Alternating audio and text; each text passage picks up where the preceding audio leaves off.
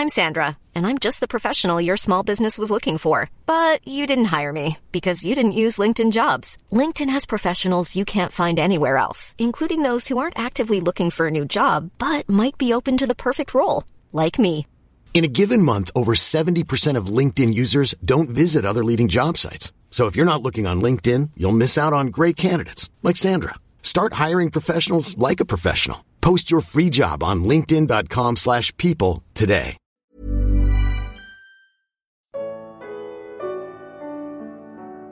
Devemos ser discípulos de homens. Evangelho de Lucas. Comentário de Mari Persona. Ao resumirmos o que Jesus disse até aqui, vemos que ele instrui os seus discípulos do modo como devem ser e agir como representantes dele neste mundo. Eles não são guias cegos, mas pessoas com visão, para guiarem outros que igualmente têm visão, não para serem seguidores dos próprios discípulos, mas de Cristo. Porém, se alguém deseja guiar, precisa saber o que é ser guiado, aprendendo daquele que é o único que pode ser chamado de mestre, o próprio Jesus. O discípulo não está acima do seu mestre, mas todo aquele que for bem preparado será como o seu mestre. Jesus e só ele deve ser a meta do discípulo, o que equivale dizer que estaremos sempre a alguma distância de atingirmos a meta. Um discípulo não pode estar acima de seu mestre, mas aos seus pés, como um humilde aprendiz. Jesus está sempre acima de nós e devemos tê-lo como o exemplo de perfeição.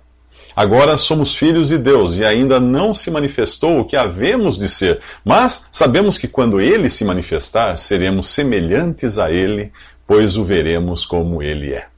Se você quiser viver isto na prática, precisará julgar-se a si mesmo o tempo todo. Somos propensos a julgar os outros, a apontar o indicador sem nos darmos conta dos três dedos que ficam apontados contra nós e do polegar para baixo em sinal de desaprovação. Quando nós nos julgamos a nós mesmos, descobrimos nossas falhas e, quando ficamos cientes delas, podemos buscar em Deus um modo de corrigi-las e assim aprender no processo, a fim de ajudarmos os outros. Jesus diz: Por que você repara no cisco que está no olho do seu irmão e não se dá conta da viga, da trave que está no seu próprio olho? Como você pode dizer ao seu irmão: Irmão, deixe-me tirar o cisco do seu olho? se você mesmo não consegue ver a viga que está em seu próprio olho? Hipócrita, tire primeiro a viga do seu olho e então você verá claramente para tirar o cisco do olho do seu irmão. Enquanto você tiver algo em seu olho, não estará qualificado para ajudar alguém com um cisco no olho. Sua própria capacidade de enxergar estará comprometida por conviver com um problema igual ou maior. Você quer ensinar? Então aprenda primeiro. Quer ser guia? Então se deixe guiar por Deus e Sua palavra. Quer falar de perdão de Deus? Então exercite o perdão todos os dias. Quer anunciar a graça de Deus? Então seja você também gracioso em seu modo de tratar as pessoas. É disso que o Evangelho fala aqui. Nos próximos três minutos, Jesus fala de árvores e frutos.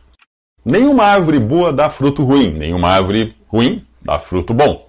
Toda árvore é reconhecida por seus frutos. Ninguém colhe figos de espinheiros, nem uvas de ervas daninhas. O homem bom tira coisas boas do bom tesouro que está em seu coração, e o homem mau tira coisas más do mal que está em seu coração, porque a sua boca fala do que está cheio o coração. O assunto aqui são as duas naturezas no crente. Um pé de laranja não se torna pé de laranja quando começa a dar laranjas, ele dá laranjas por ser um pé de laranja. Então, o que esperar da natureza caída que herdamos de Adão? Nada que preste. Nós a recebemos arruinada e nada podemos fazer para ela dar bons frutos. É espinheiro que nunca dará figos. É erva daninha que nunca dará uvas. Aqui o velho homem é chamado de homem mau e o novo de homem bom. Qualquer demão de tinta religiosa que você aplicar na velha natureza só fará de você um sepulcro caiado. Aquele que crê em Jesus tem uma nova natureza, que também não pode ser melhorada por ser perfeita. A natureza de Adão era terrena e capacitava o homem a viver na terra, mas depois do pecado, nem para isso ela servia mais. Deus não quis remendá-la, mas criou tudo novo em Cristo.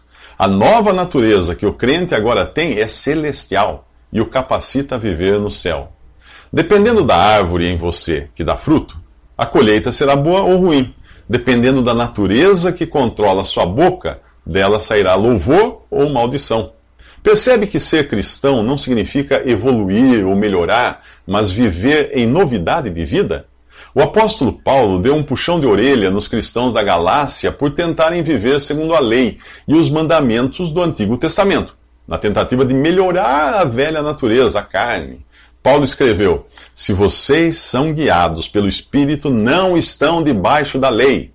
Ora, as obras da carne, ou velha natureza, são manifestas: imoralidade sexual, impureza e libertinagem, idolatria e feitiçaria, ódio, discórdia, ciúmes, ira, egoísmo, dissensões, facções, inveja, embriaguez, orgias e coisas semelhantes. Eu os advirto, como antes já os adverti, que quem pratica essas coisas não herdará o reino de Deus.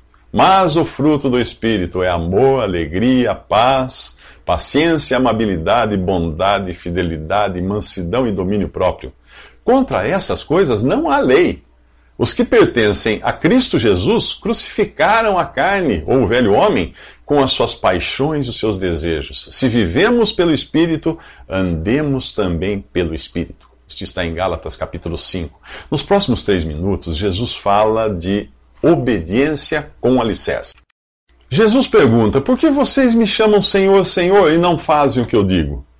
Encontramos a expressão Senhor, Senhor mais quatro vezes nos evangelhos. Duas em Mateus, capítulo 7, falando daqueles que profetizam, expulsam demônios e fazem maravilhas em nome de Jesus.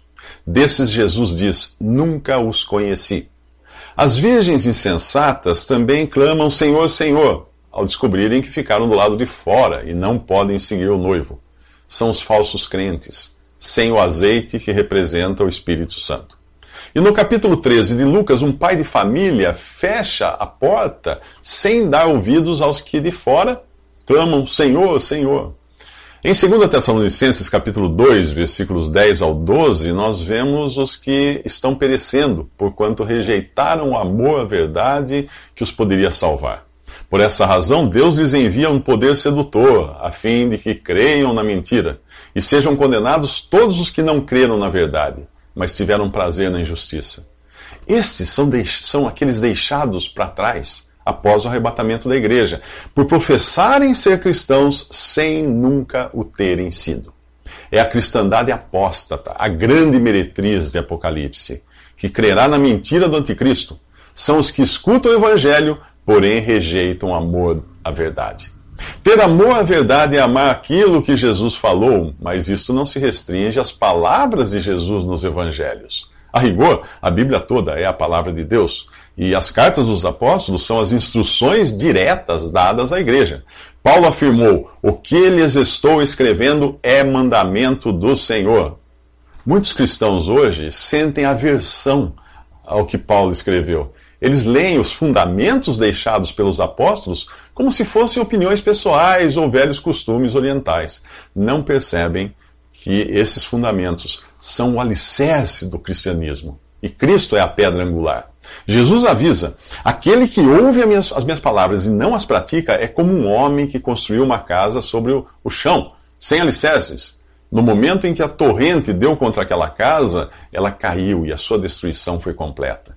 Mas os que creem em Cristo são membros da família de Deus, edificados sobre o fundamento dos apóstolos e dos profetas, tendo Jesus Cristo como pedra angular, no qual todo edifício é ajustado e cresce para tornar-se um santuário santo no Senhor. Nele vocês também estão sendo juntamente edificados para se tornarem morada de Deus por seu Espírito. É este o seu alicerce? Nos próximos três minutos, conheça um homem que crê na palavra de Deus.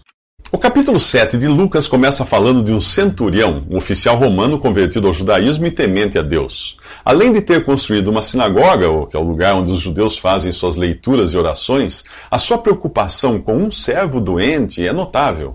Ele pede a alguns religiosos judeus para irem chamar Jesus para curar seu servo. Eles vão, vão ao encontro de Jesus e suplicam: Este homem merece que, lhes faça, que lhe faças isso, pois ama a nossa nação e construiu a nossa sinagoga. Jesus os acompanha e, ao chegar perto da casa, recebe outro recado do centurião que diz: Senhor, Não te incomodes, pois não mereço receber-te debaixo do meu teto. Por isso nem me considerei digno de ir ao teu encontro, mas dize uma palavra e o, e o, meu servo será curado. Pois eu também sou homem sujeito à autoridade e com soldados sob o meu comando. Eu digo a um vá e ele vai, ao outro venha e ele vem. Digo ao meu servo faça isso e ele faz. Ao ouvir essas palavras, Jesus voltou-se para a multidão e comentou: Eu lhes digo que nem em Israel encontrei tamanha fé. O estado de incredulidade em Israel é tão grande que um, um gentil romano é apresentado como exemplo das qualidades que Jesus busca naqueles que creem nele. Que qualidades? Primeiro, a humildade.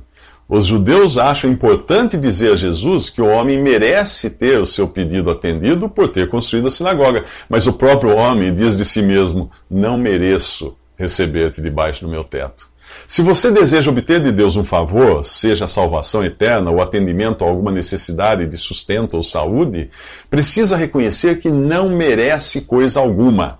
A única coisa que merecemos por nossa desobediência e rebelião é o lago de fogo. Mas Deus, em misericórdia e graça, quer salvar e abençoar quem crê em Jesus e vai a Ele, contrito, quebrantado e arrependido. A outra qualidade do centurião está no quanto ele confia na palavra de Jesus. Ainda que o próprio Jesus não esteja presente, ele sabe que a sua palavra é suficiente. Quão diferente é essa atitude de muitos que questionam a palavra de Deus e correm atrás de suas próprias filosofias. Não, eu não estou falando de ateus e incrédulos, eu estou falando de crentes que preferem dar ouvidos às suas sensações, ideias e experiências ao invés de conferirem tudo pela palavra de Deus.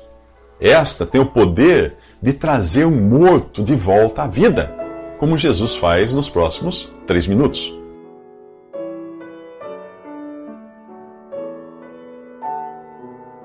Visite respondi.com.br. Visite também 3minutos.net.